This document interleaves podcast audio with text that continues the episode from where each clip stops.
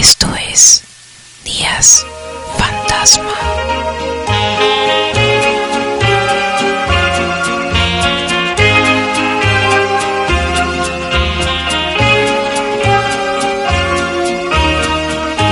Empezamos. Hola, buenas noches. Esto es una emisión más de Días Fantasma, transmitiéndose desde. ¿Desde dónde? La ciudad y puerto de. Dejémoslo en. Eh, no, no importa. No importa desde dónde.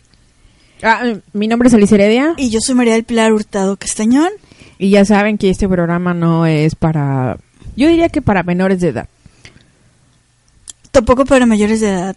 eh, Bueno, tampoco es para mayores de edad si, si son medio...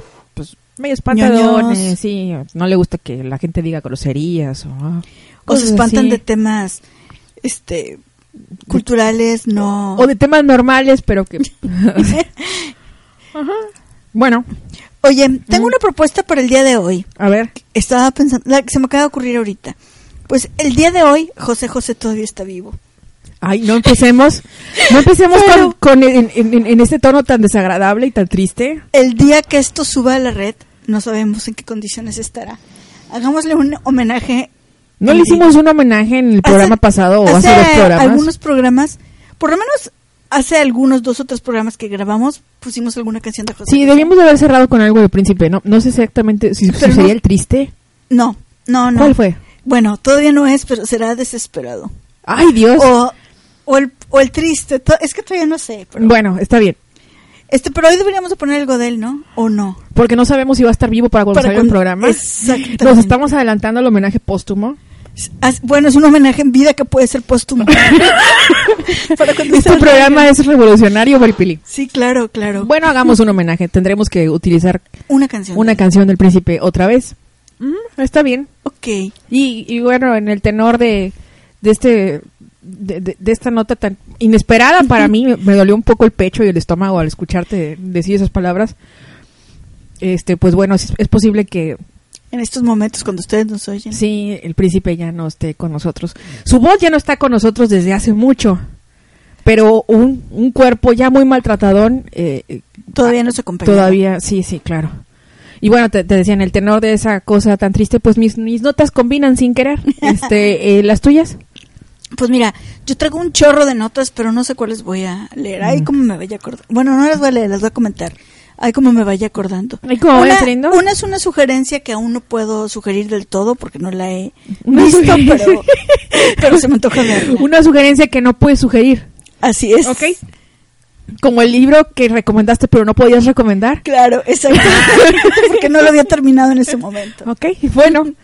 Este, ¿quién empieza con la nota? Pues empieza tú. ¿Empiezo yo? ¿Cuántas? Sí, empieza tú. Sí, traigo tres notas. Ok, empieza tú.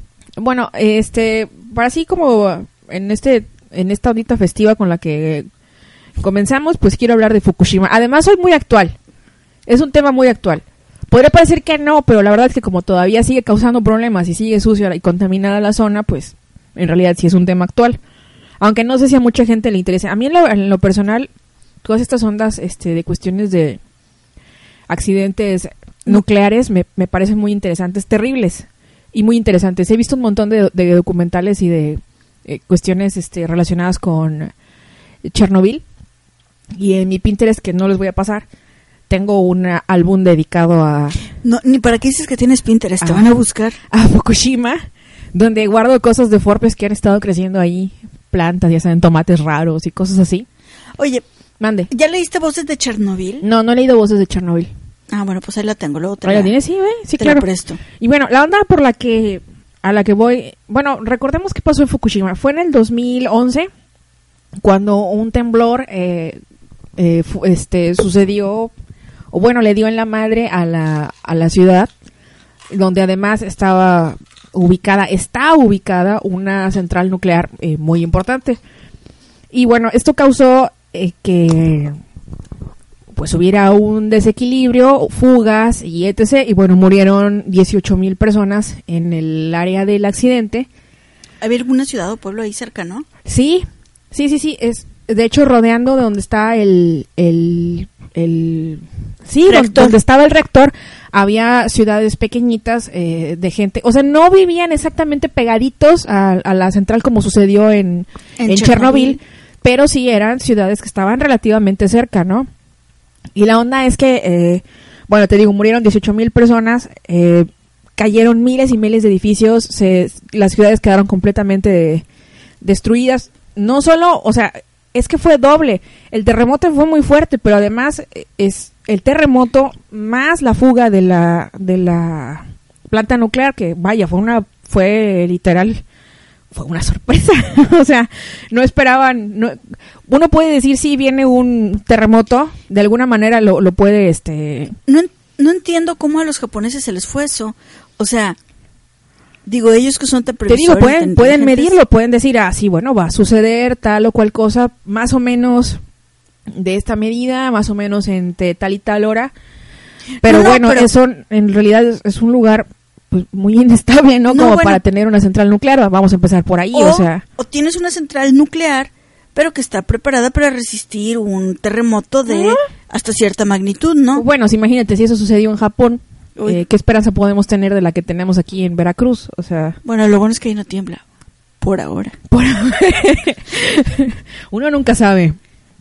Bueno, además de que se cayeron estos edificios y las fugas y 18 mil muertos, eh, 100 mil personas que vivían en los alrededores de Fukushima tuvieron que ser eh, reubicados. Ajá.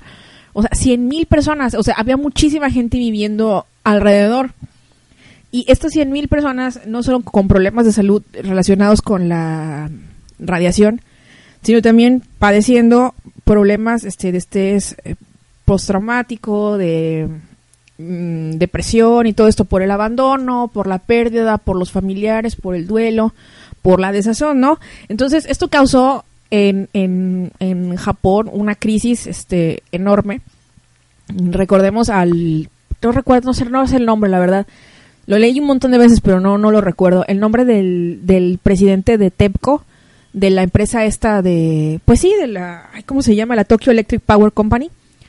Llorando en las noticias diciendo, ah, se pudo haber editado si hubiéramos cumplido con los requerimientos básicos. Y no o sea, no, no, cumplieron. no, no, no. O sea, de verdad, en, en informes posteriores ¿Actuaron al, como al en desastre, en- sí, sí, en, en informes posteriores al desastre, se dan cuenta que no habían estado cumpliendo con ciertos requerimientos de mantenimiento y con ciertas reglas de seguridad.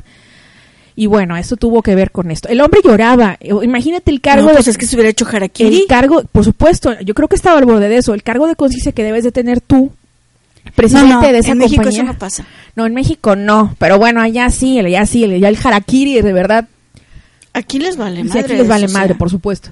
Pero ya el hombre de verdad estaba destruido. O sea, ¿cómo te levantas al día siguiente sabiendo que tú estabas a la cabeza de, de este monstruo que no estaba funcionando y que causó esta- este daño inmenso, ¿no? Pues bueno, 600 toneladas de... Es un mundo esto. 600 toneladas de material este radioactivo fueron leak- leak- leak- Se licuaron, no, no, no, como del... Liquefied. Leaking, leaking, como ah, de- este fugado. se fugaron entre el mar, o sea, y tierra. O sea, fuga en el agua, ya sabes. Después las noticias de que animales contaminados estaban flotando en otras partes del mundo con niveles de radiación altísimos y todo esto. Pero bueno, si te pones a pensar que 600 toneladas de, de material radioactivo se fugaron, pues es un montón. O sea, por supuesto que había para, para contaminar así como para, para todos lados, ¿no? Y bueno, eh, la, esto pues su- sucedió, te digo, en el 2011 son ya seis años, siete años del... del A mí, Ajá. yo tengo una duda. ¿Cómo contienen? O sea, Japón es una isla pequeña. Este. ¿Cómo contienen la zona? Y que ellos, o sea, Es que Japón completo no en se el caso en el caso de Chernobyl eh, fueron y encerraron este Sí, de alguna manera concreto. cubrieron este desconozco eh, cómo esté funcionando yo supongo que la, la lo mismo están haciendo en, en esa zona del, del reactor pero aún así aún así no está cubierto ni sano ni hay manera de que no se fugue es, Es que, decir digo, si llega a Tampico un pescado radioactivo de, de Fukushima, es que no está. O sea, bueno, no han llegado aquí, pero. no Lo pero que quiero decir es que se han llegado a partes del mundo. sí bueno el, el material estaba fugándose directo al mar. O sea, esa cosa estuvo moviéndose para todos lados. Bueno, that was she said. Em, la onda es que bueno, eh, a siete años de la tragedia, siguen todavía limpiando, todavía no terminan. Hay partes que ya están entre, entre comillas, este, limpias, ¿no? De material. Y bueno, para seguir midiendo las zonas más contaminadas, eh, utilizan obviamente robots porque las personas no pueden, este, pues ingresar, ¿no? Porque pues mueren algunas de inmediato, ¿no? Con los altos niveles de radiación que hay ahí. Y bueno, unos robots que manejan para, para buscar esa zona son unos que tienen cámaras en la parte de atrás y parecen este como escorpiones. Tienen como pues sí, sí, sí. Su colita venenosa. Y este, ándale. Y bueno, esos robots los los este fabrica la Toshiba.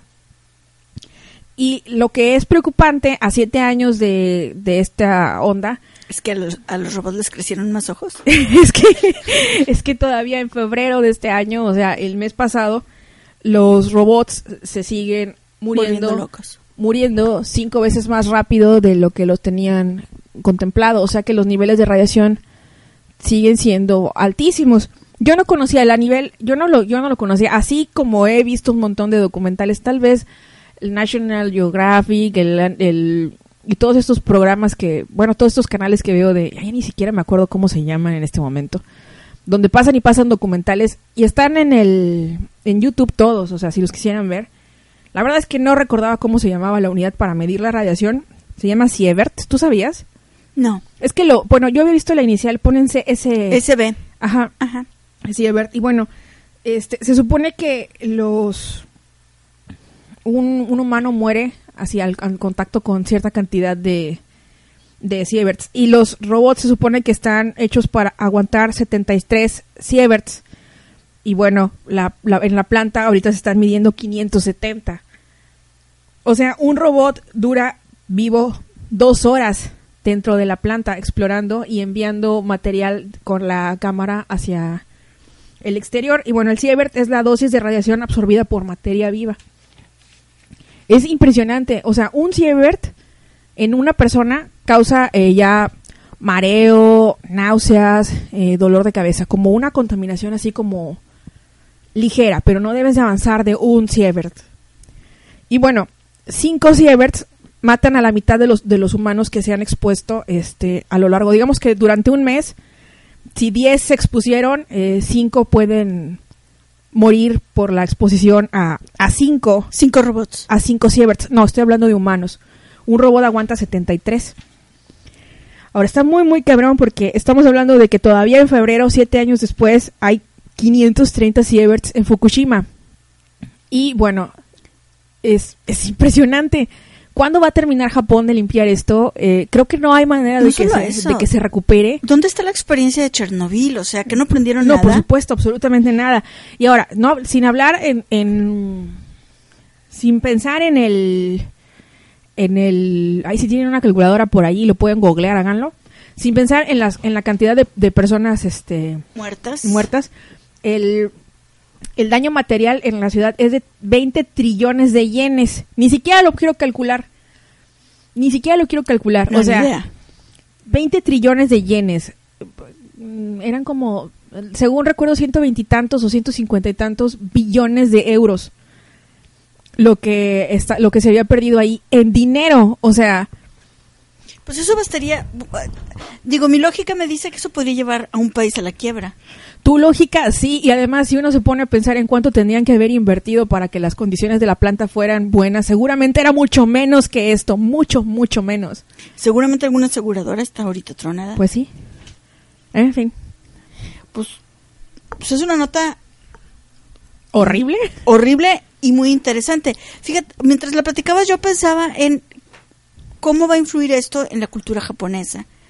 Este, eventualmente, a lo mejor en unos 10 años, seguramente en este momento ya hay literatura influenciada por el efecto Claro. Fukushima y Claro, tal. claro. De por sí ellos tienen como toda esta tradición como un poco terrorífica, ¿no? De monstruos, este, de no sé si llamarlos zombies, pero en algún sentido todo el terror, etcétera. Seguramente Fukushima este va, va a influir muchísimo en Por supuesto. Y bueno, ahorita Las- pueden, pueden, por ejemplo, buscar en Pinterest o en Tumblr eh, las fotografías que se toman de la zona. Ya sabes, devastado, el abandono, las casas eh, destruidas, las zonas completamente pelonas, secas, así sin nada de pasto. y se ven kilómetros y kilómetros y se ve planito, planito, planito y todo seco. Es horrible y es bellísimo a la vez. Es terrible. ¿Tú te acuerdas de... Hay una ciudad, si no me equivoco, en Japón, o una isla que está abandonada. Ah, sí. Es, Sí, sí, que construyeron con, con eh, miras comerciales e industriales y bueno, nunca. Pero algo no sucedió, floreció. ¿no?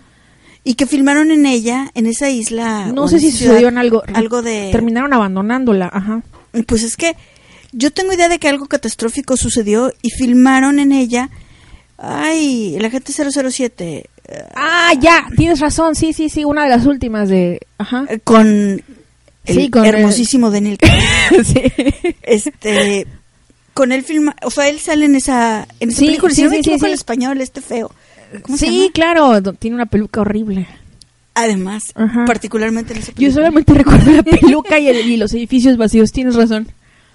Y según yo algún evento catastrófico sucedió ahí por eso la ciudad fue Fíjate abandonada que no recuerdo exactamente qué pasó, pero sí, sí, sí, ubico pero- perfecto la ciudad, digo. es un poquito espeluznante Dice que la construyeron con fines comerciales industriales, alguna compañía que iba ahí y llevó a vivir todos sus empleos, pero no sé exactamente qué pasó. Bueno, Yo- para el siguiente programa. Sí. Y bueno, como un último comentario a tu nota, es que en Chernobyl hay una industria del turismo. O sea, puedes pagar para que te den un Por recorrido. supuesto. Quiero pensar que llevas tu traje antirradiación. no, Yo, la verdad es que yo sí soy lo suficientemente curiosa, no morbosa, curiosa, como para ir a un tour así, pero siempre cuando me pero no llevas, pero no llevan el traje adecuado. porque ya vas a las zonas que ya están entre comillas limpias. Y lo otro, entre comillas. y lo otro que, Yo no iría, ¿eh? Para nada. que a mí me parece extraordinario es que, por ejemplo, bueno, yo leí el, el del libro de voces de Chernobyl Ajá. y, la- efectivamente la gente se muere muy rápido y de formas, o, o los que no se mueren Ay, rápidos, sí, eso es pero es una forma horrible. Sí. Este, y lo que me sorprende tremendamente, porque finalmente la gente tomó precauciones, ¿no? Muchos se fueron o y tal. Los animales no, no había forma de que se De eso fueran. va mi siguiente nota. Ah, entonces me callo. Sí. bueno, pues entonces, este, bueno, yo voy a dar eh, paso a mi nota entonces. Muy bien. Mi nota es una recomendación Que no puedes recomendar. Que no puedo recomendar, pero quisiera que la vieran y luego me la re- re-recomendaran ustedes a mí. A ver. Este, es una película que, eh, espérenme, aquí está, aquí la tengo. Es una película que se exhibió, si no me equivoco, el año del 2015, Ujú. que se exhibió en el Festival de Sundance, que se llama The Lure, que se traduciría algo así como El Anzuelo. No sé cuál es, fíjate. Ya dije que es polaca. No. Bueno, es una película polaca y va sobre dos hermanas que son sirenas, Ajá. pero no son las típicas sirenas así con esta cola de escamas hermosas, aperladas, estilo Disneylandia, sino son un poquito como, son dos chicas guapas efectivamente, pero tienen una cola más como estilo ajolote o no sé. Ay, las estoy viendo, están padres. Sí, y pues un poco, eh, pues no, no me queda muy claro, no entendí muy bien si engañan a dos chavos para, para, o sea, rescatan a dos chavos en el mar, pero no entiendo si ellas mismas hacen que se ahoguen con su canto de sirenas o si realmente se están ahogando y ellas los salvan. El asunto es que los comprometen para que ellos las rescaten, o sea, las saquen de las profundidades aburridas del mar y se las lleven a cantar junto con su grupo. Es una película eh, musical, así como No, no la he visto, pero Con- fíjate que viendo las imágenes me doy cuenta que, que en, en Tumblr es, es conocidilla porque, bueno... Hay las- muchas imágenes. Sí, de- de ellas en latina. Ah, sí. Este, entonces resulta que las muchachas estas se van a, a- a- como parte del grupo musical, eh, como variedad. Cuando están afuera del agua y ya secas, les salen piernas, ¿no? Ajá. Así un poco como al estilo Splash, pero también un poco al estilo Barbie, ¿no? Porque tienen piernas, pero nada más tienen piernas. ¡Eh! así como la Barbie. Entonces, una de ellas se enamora de uno de los cantantes de la banda de rock, pero como solo tiene piernas, pues es hay como una Por decir solo tiene piernas significa que no tiene órganos de reproducción. Así es. Así es, eh, hay una dificultad. Y tampoco tiene órganos e- externos. Exactamente, es como una Barbie. Ah, qué horror. Entonces, bueno, sí tiene como estos orificios, pero solamente cuando es pescado. Y pues el novio no Ah, quiere. ¡Oh, no! es, es un poco gore.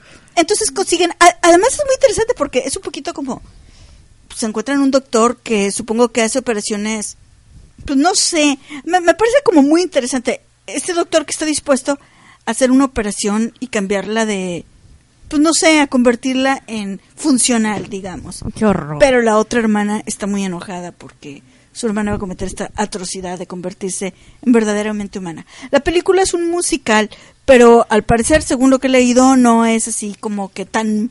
Para, digo, para quienes odian los musicales, Ajá. no es Sí, para que no se espanten. Exactamente.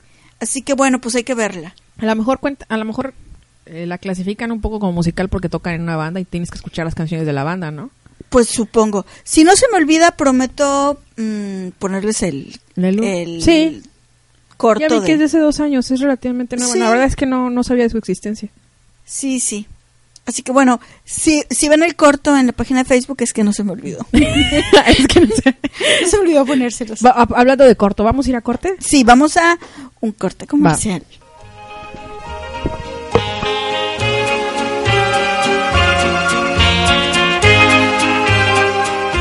Señorita, Bruno, perdone si la asusté. ¿qué hace usted aquí? Vi que alguien andaba en el jardín y salí a averiguar quién era. ¿Vio usted a alguien? Claro, ¿a usted? No, Bruno. Aquí había alguien más. Se lo aseguro. Está usted temblando. Venga, Paulina está levantada. Le preparará un café. Nunca debió salir de su cuarto, señorita.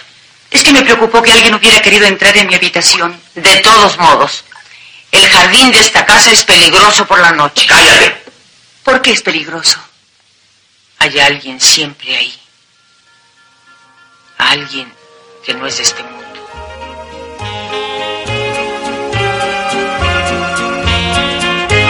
Esto es Días Fantasma. Pues bueno, ya estamos de regreso. Este, después de este corte de, de- este corte comercial del que no puedo opinar nada.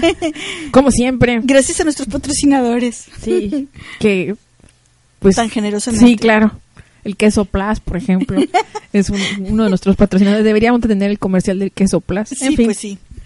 Bueno, volviendo ya a, a notas y, y ya ves que nos quedamos antes en, en, en, en mi nota antes de la tuya de las sirenas.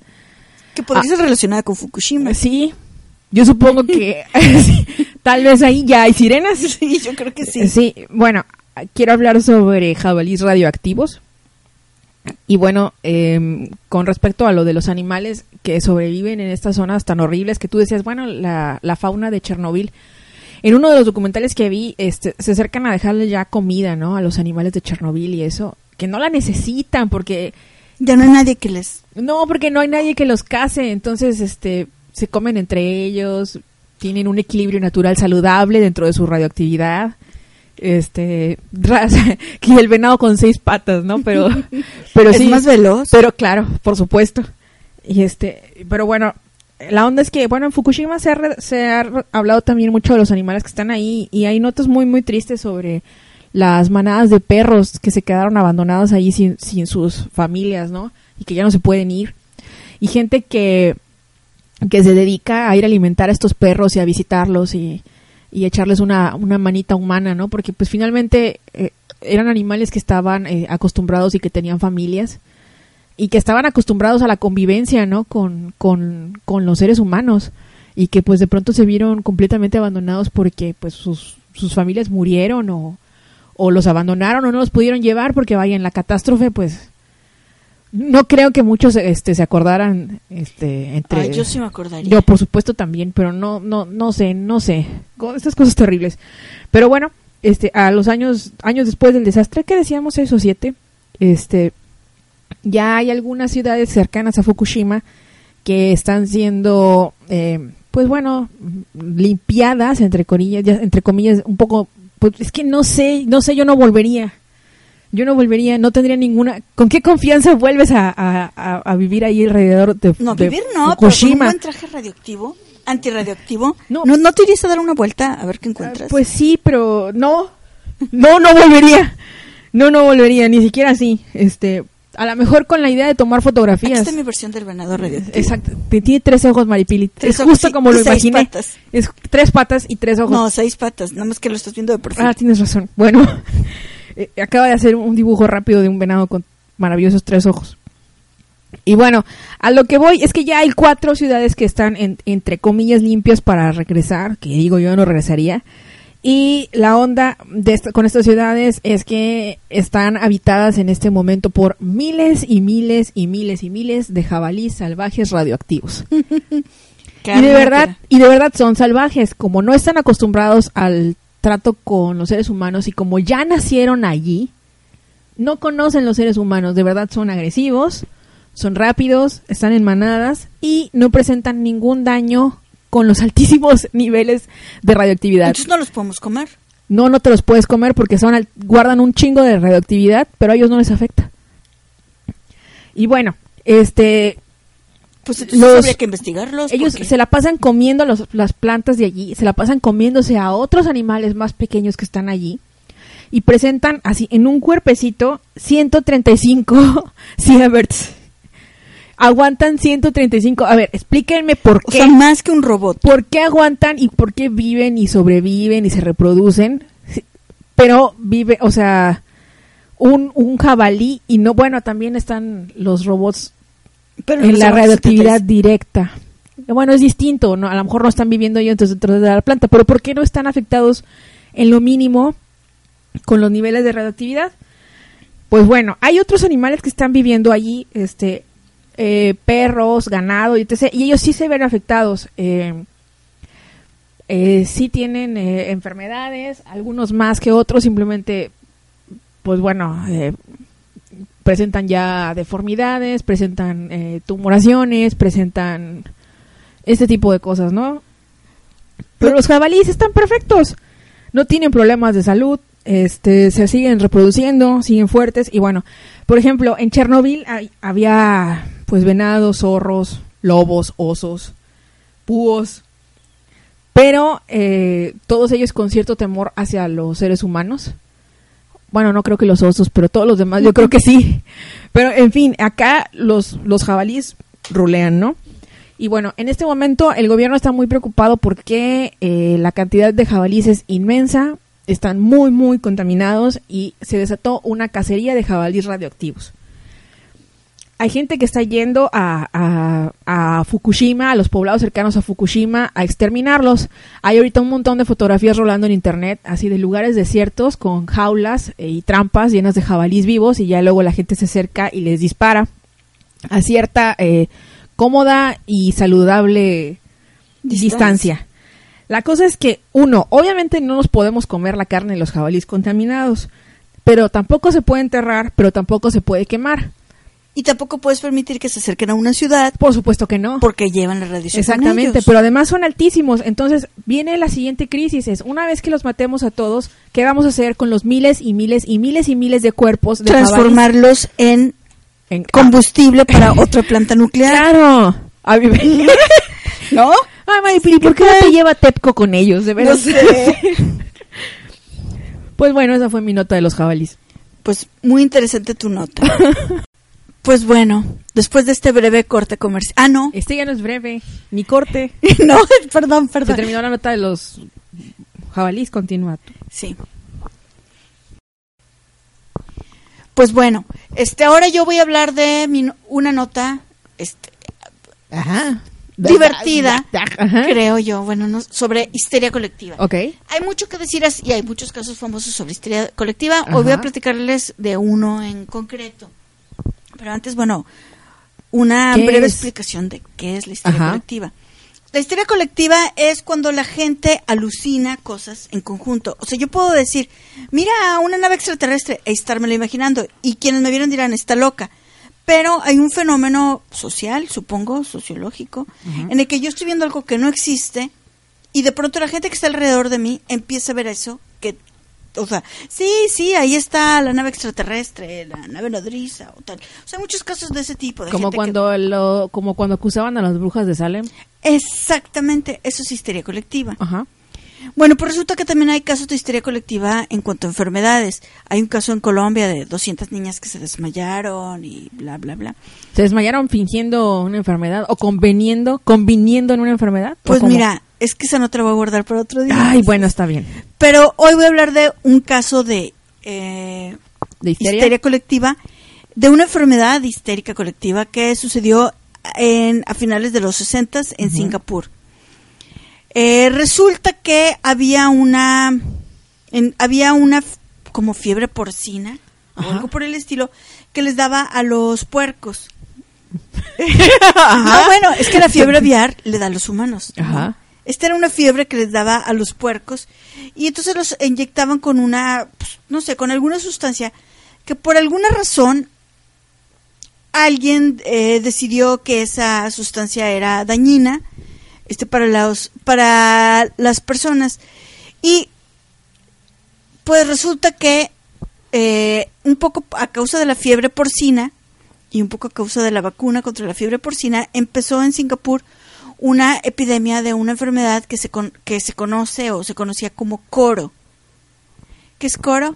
Es el síndrome de retracción genital, Ah, mira, pues. ok. que sucede únicamente en hombres. Ah. Este No, no. No me veas así. y es que tengo coro. es- sí, sí, No hagas ese gesto, es que tengo coro. sí, claro, el- ese es un buen pretexto. ¿no? Ajá. Tener coro. Este, pues resulta que mm, empezó con un Vengo saliendo de la alberca y tengo coro. Y así doble. doble Y hace excusa. frío. Sí, hace frío, triple. Sí. Y luego, de cuando se inventaron los pretextos. claro. Este, pues resulta que un chico eh, malayo, ok. este, mm, pues después de comer, comió carne de puerco y después oyó en las noticias que la, que la, la carne de puerco estaba bajo observación, vaya, estaban como racionándola o algo por el estilo, porque los puercos estaban infectándose con fiebre porcina y de pronto y a él, o sea, en algún lugar había oído que la fiebre porcina a los seres humanos les producía coro y de repente voltea y ve cómo sus partes genitales se están encogiendo. Yo las recordaba más grandes, dijo. Claro, claro. Ajá. Y Entonces les gritó a sus papás, este, auxilio y tal, y los papás llegaron y los papás presenciaron cómo las partes se iban haciendo cada vez más y más. y Tienes más coro como tu papá. Así es. Entonces lo llevaron al hospital y pues el chavo estaba súper estresado porque pues estaba a punto de perder su miembro. Y entonces hubo oleadas y oleadas de hombres Claro. diciendo que tenían coro. Qué conveniente. Sí, ¿verdad? Pues, eh, pues sí, se registraron eh, más de 100 casos de coro en hospitales. Este, y pues Ah. hasta que habló, tuvo que hablar el ministro de salud de Malasia y dijo que Todos ustedes lo tienen chiquito. Así. en realidad es eso porque son de ascendencia oriental. Sí, claro. Oh, no, Dios mío, ¿por qué dije eso? Qué racista. Pues, Bueno, pero no, de hecho es un fact. sí es un fact, así es. En fin. Tienen coro, digan tienen coro. Esa sería la solución. Bueno, el chiste es que cuando el cuando el ministro de salud este salió a los medios a explicar, fue a los medios a explicar que en realidad la fiebre porcina no producía el co- coro y que nadie se iba a morir y nadie iba a perder sus miembros fálicos a causa del coro ni a causa de la fiebre porcina, estos jóvenes se fueron recuperando poco a poco. Casualmente. Y pues sí, esa es mi nota de histeria colectiva. Ah, muy bonita. Por cierto que en la actualidad si le preguntas a alguien en, no sé, vas a, Indo- a Malasia, a Singapur, a esos lugares y les preguntas por coro, no saben realmente qué es. Es raro. Si vas a una... En aquel, en aquel tiempo, ah, bueno, se registraron más o menos 100 casos, más de 100 casos en hospitales, más todos los casos que van con los médicos tradicionales. Claro. Y si tú vas ahorita con un médico tradicional chino, si pre- le preguntas a un doctor, seguramente va a tener alguna referencia Ajá. este de este suceso, eh, porque además debe ser un, un evento digno, o sea, interesante para investigar en cuanto a, a Ah, histeria colectiva, Justamente. no al coro. Este, pero sí histeria colectiva. Pero entonces, pues los doctores seguramente tendrán como datos acerca de este caso en concreto. Pero los, los médicos tradicionales chinos y brujos y etcétera, ya lo tienen totalmente borrado de la memoria. No recuerdan, a pesar de que ellos salvaron a muchos de coro con sus... A pesar de que ellos mismos tal vez dijeron haberlo padecido en algún momento. O quizá ellos fueron los que esparcieron la noticia de que si comías carne de cerdo te iba a dar coro. Es una buena excusa. Pues sí. Ujú. ¿Cómo se para el que no sepa qué, para que no sepa qué decir puede decir ¿Cómo que se escribe coro para que lo K puedan? o R-O. Ah, coro, así normal, como suena. Con Quien K. no sepa qué decir puede decir que estuvo recientemente en Sí, Malasia. perdón, es que Vengo llegando a Malasia con mi carne de cerdo y creo que hay fi- este fiebre comí eh, tacos de porcina. pastor en Malasia y este es el resultado. Así es. Sí. Muy bien. Oye, pues bueno, am, no tengo manera de unir mi nota a la que acabas de dar, así que... Encuentra, siempre hay una forma. Ay, demonios. ay, Sobre la marcha, sí, ¿no? pues no, no, fíjate que no encuentro como... Bueno, tal vez durante, mientras esté dando la nota, encuentre alguna manera de unirla a la, al, al coro. ¡Ah, no! Por supuesto que hay historia colectiva en mi nota. Ahí te va. A principios de este mes, en marzo, este, fueron, se cumplieron 10 años de la película Zodiac de David Fincher, que es una de mis películas favoritas. Siempre que la encuentro en televisión, la vuelvo a ver. A me encanta. La verdad es que sí me da un poquito de nervios mientras la estoy viendo. Está muy bien escrita, muy bien dirigida. Sí, sí, sí te angustia mientras la estás, este, este, disfrutando. Y además, según yo, la fotografía está preciosa. Y bueno, este es de David Fincher, como ya dije, que es este director que ha hecho Gone Girl. Bueno, tiene varias películas que me gustan. Gone Girl mm, no es una de ellas. No es una de ellas, pero también hizo La chica del dragón tatuado, que está muy buena. Hizo Social Network, hizo The Fight Club, hizo Seven. En realidad tiene, tiene bastantes películas este, buenas, creo yo. ¿Por qué hizo? ¿Qué? ¿The Gone Girl? No sé. No sé, pero en realidad ni el libro, ¿no? Me comentabas que ni el libro estaba libro es- bueno. A mí no me gustó. Bueno, Aunque tengo un amigo en Goodreads que es súper fan de él, pero... no, la verdad es que la película, bueno, no, la película no hizo que me dieran ganas de leer el libro, honestamente. Creo que la película está bastante aguada. Y como que no, no. Yo ni no. siquiera recuerdo haberla visto. No sé si la vi o no. No sé, la, no sé si la habremos visto tú y yo. O si la habré visto con Edgar, no tengo idea. ¿Quién sabe? Bueno, Gone Girl eh, es una de las que no me gusta de David Fincher. Pero bueno, la onda es que ahora que fueron 10 años de Zodiac, este, Del Toro, eh, este director mexicano que hizo El laberinto del fauno, Cronos. y Cronos, A que mí a mí Cronos me me encanta. encanta. Cronos me encanta, la verdad. Este, bueno, estuvo tuiteando eh, así de manera como fan, así como como Ned Flanders, así, ¡ah! gritando como nena, súper feliz. Sí, sí, ay, ahorita gritó como nena. pues sí, gritó como nena, o sí. Como grita, como gritaría Ned Flanders asustado, así. Estaba muy emocionado porque eran 10 años de la película y porque él es muy fan y bueno, se la pasó recomendándola y dando razones para ver este Zodiac y yo creo que no no necesitaba de la recomendación de, de del Toro para esto.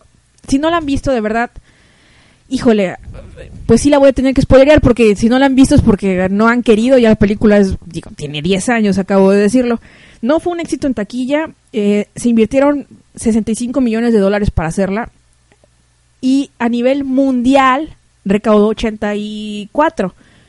En realidad no perdieron, pero no ganaron gran cosa. O sea, cuando inviertes 65 millones de dólares en una película, esperas recibir el triple, no sé, mínimo. Claro. Entonces en realidad lo ven como una pérdida. Eh, La película está bastante buena. Actúa Jake Gyllenhaal, Robert Downey Jr., Mark Ruffalo, Chloe Sevigny.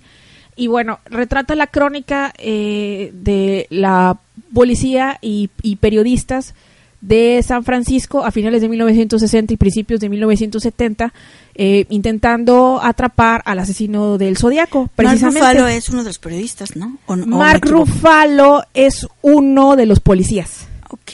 Eh, Jake Gyllenhaal es el periodista que está casado con Chloe Sevigny. Y, y bueno, las vidas de, de tanto de los periodistas como de los policías que están, eh, que se ven involucrados en, en, en las cercanías del Zodiaco, tanto como cubriendo, cubriendo la nota, investigando como para atraparlo, se ven afectadas porque toda su vida se vuelve Una obsesión. una obsesión durante años y años y años y todo para que al final pues terminaran retirándose y el zodiaco nunca fuera este atrapado. La película está basada en el libro de Robert Graysmith, creo que se llama, que, tiene el mismo nombre, Zodiaco. No he leído el libro, la película la he visto un montón de veces, se los recomiendo. No sé si está en Netflix, creo que yo alguna vez me di cuenta que estaba allí. Yo la compré, la verdad es que si la he visto, la he visto en televisión, la he visto en DVD, pero yo supongo que también está en Netflix. Y bueno, este, ¿qué pasó con el, con el, de qué se trataba la, la película, pues bueno, ya lo dije, pero el asesino es era un asesino de mujeres que generalmente les disparaba mientras estaba en la en la calle, generalmente en automóviles, a veces acostumbradas acos- acompañadas con su novio. Alguna vez le disparó por equivocación a un hombre, pero fue porque el hombre tenía el cabello largo. Entonces creyó que estaba disparándole a una mujer. ¿No le mataba a, la- a los dos? ¿No mataba a la pareja? No, Ah, yo pensaba que mataba a los dos. no, no, no. Hay sobrevivientes. Eh, creyó, dis- les disparó y creyó que estaban muertos, pero O sea, ¿mataba a los dos o mataba solo a la mujer? no, hacía lo, lo posible, digamos así. Eh, si estaba una persona en el, en el carro, pero por lo general iba sobre mujeres. Creo que la mayor parte de, las, de los asesinos seriales va sobre mujeres. Pero a ver, entonces tengo una duda. Entonces los sobrevivientes son hombres. No, también hay mujeres que les disparó y pues la libraron. Es que, a ver, ¿mataba mujeres sentadas solas en el coche? No, estaban pareja. en pareja. Y si podía les disparaba a los dos, pero no iba por el hombre. Iba por alguna extraña obsesión para con las mujeres que eran el objeto de su deseo, entre comillas. ¿O de su coraje? Sí, exacto. Y bueno, de disparó a siete, sobrevivieron dos. Hay otros que también fueron adjudicadas al, al zodiaco, pero que después no pudieron hilarlos perfectamente. No hubo manera, porque no había ADN que, que, que hiciera match este con las pruebas que, que se tenían, porque además como era súper, súper, súper este hedonista, pero también, em, ¿cómo se dice cuando es súper ególatra? ¿Egocéntrico? egocéntrico. Entonces, realmente lo estaba disfrutando y realmente es- quería ser el centro de atención. Así que es- le echaba muchas ganas no solo al asesinato, sino a escribir las cartitas, a recortar letras, a, a mensajearse, claro, a hacer un alfabeto, a inventarse símbolos para comunicarse para con los periodistas y la policía. O sea, realmente estaba muy entretenido con lo que estaba haciendo. Em, el, tenían ah, tuvieron varios este posibles eh, sospechosos. El, el que se acercaba más a, a la descripción pero nunca hizo match con el ADN fue Arthur Lee Allen que en la película lo pintan como un ser ah, despreciable del cual me da escalofríos porque realmente era era sí era aterrador. Y este y bueno si quieren leer más del asesino hay muchísimo en internet para encontrar este de Zodiac que al final Que pues, no se nunca sabe fue. quién es. No no fue atrapado Creo Toda- que ya está muerto, ¿no? yo supongo, bueno, hace poco, relativamente poco, a lo mejor unos siete años, eh, reabrieron el caso. Y porque hubo un asesinato que podían... Sí, pero ya luego sacaban cuentas y decían que si estuviera vi- vivo el zodiaco tendría noventa y tantos años, Bueno, lo cual, ¿y, y cuál sería el problema? Que no podría ser un pues sí. Digo. Pues sí. una persona de la tercera edad. Lo habían cerrado creo que en el 2004 y luego lo volvieron a abrir pocos años después. Este, también porque hubo manera de ligar, pero pues al final también el ADN tampoco hizo match. Fíjate que cuando yo vi la película... Durante un tiempo creyeron que era Dennis Rader, el que era BTK, Blind Torture Kill, pero El que... Guapo, ¿no? no era horrible. Este Dennis Rader era horrible, el que era guapo, bueno, había muchos otros que eran guapos, pero eh, definitivamente BTK no. Pero sí, bueno, él estuvo como entre los entre los sospechosos. Al final, pues no, tampoco hizo match al ADN. Y bueno, a- al Zodíaco lo, ha- le han rendido homenaje desde eh, Criminal Minds hasta en MacGyver. Hasta en MacGyver Ay, hubo... yo amaba a MacGyver. Sí, ya sé. Yo, yo lo veía cuando era niña. No tengo Yo muchos recuerdos de la serie, pero creo que, pero creo que me gustaba mucho. Y bueno, pues hay, hay muchas, hay muchas cosas en donde le hacen, donde de alguna manera honran o se inspiran en el zodiaco para, para hacer capítulos. En fin, Cuando yo vi, fíjate que cuando yo vi Zodíaco me quedé un poquito decepcionada porque pues al final no respondían quién era eh, el asesino y eso fue como muy frustrante. Es- pero creo que eso te hace que te dé más miedo porque sí, podría estar todavía suelto. Claro. claro. Este, nada más una pregunta. En particular, ¿qué es lo que te gusta de la película? el ambiente y la manera en que está escrita es maravillosa. Filmada y eso. es las- todo el tiempo te mantiene a la orilla del, del, Del asiento. del asiento. Es, es, es cine negro, o sea, no, literal, desde cómo está fotografiado, cómo está escrito, cómo está dirigido, eh, los personajes policías, los personajes periodistas. Fíjate que yo el único que Eh, me acuerdo es de Mark Ruffalo. ¿En serio? Bueno, el, No el periodista era. Gyllenhaal. Sí, sí, sí. Y este y los policías pues eran Robert Downey Jr. y No, ni me acordaba siquiera. Mira que yo ¿A ti te gusta Robert Downey Jr.? Sí, por supuesto. Qué raro que se te haya olvidado que estaba ahí. Sí. Pero bueno, este. Creo, creo que está muy bien escrita. Eh, es muy. Ay, es perturbadora. Todo el tiempo. Hay, hay una escena en donde Jake Gyllenhaal, el periodista, va a, a la casa de uno de los sospechosos. Y el sospechoso este, eh, estaba en la lista porque su caligrafía eh, se parecía a alguna que había estado ahí entre las cartas implicadas. Y va con este tipo que además se dedicaba a pintar bellísimos pósters de películas de cine, porque pues en esa época los pósters eran pintados. Claro. Y lo va envolviendo y lo logra llevar al sótano de su casa para mostrarle pósters. Y tú piensas que Y lo va a matar. mientras estás viendo los pósters, el tipo no deja de pensar cómo lo van a asesinar, que está en el sótano de una casa, en un lugar oscuro, con un desconocido, que cerró la puerta tras él. No sé, es terrible, es maravillosa. Se las de verdad es que yo la disfruto mucho. Y, y la vuelvo a ver y vuelvo a sentir miedo y nervios. Así que se las recomiendo. Tendré que verla nuevamente. Sí, sí, sí. Pues bueno, creo que es todo por el día de hoy. Este, nos vamos. ¿No quieres dar alguna nota, algún comentario, algún fact sobre el príncipe? Sobre el príncipe. Digo, Pues- en homenaje prepóstumo. prepóstumo. Mira, si el, si el príncipe no lo mataron en los años 80 y Anel va a vivir para siempre. Así es. Bueno, este, nos vamos con alguna canción de él. Yo creo que sí. Que de preferencia muy deprimente. Ahorita me la escoges. Ok, Bueno, sale pues. bye.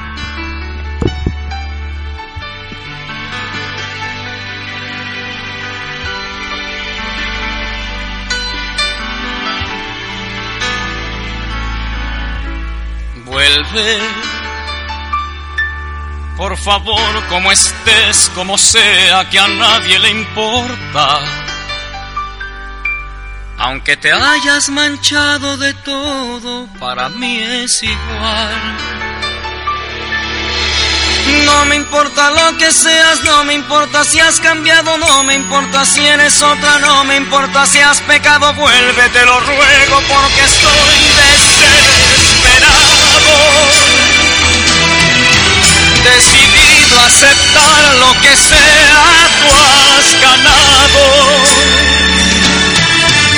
Ya lo ves que sin ti soy un hombre acabado, sin ganas de vivir, desesperado.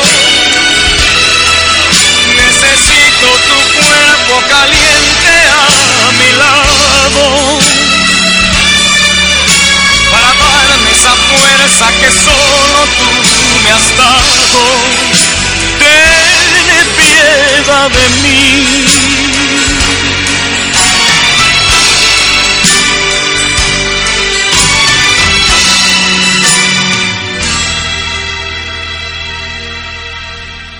Vuelve. Aunque vengas de Dios sabe dónde, aquí está tu casa. Aunque te hayan tocado mil manos, para mí es igual. No me importa lo que digan, no me importa lo que has dado, no me importa si estás limpia, no me importa lo pasado, vuélvete limpio porque estoy desesperado. Decidido a aceptar lo que sea, tú has ganado. Soy un hombre acabado, sin ganas de vivir, desesperado. Necesito tu cuerpo caliente a mi lado.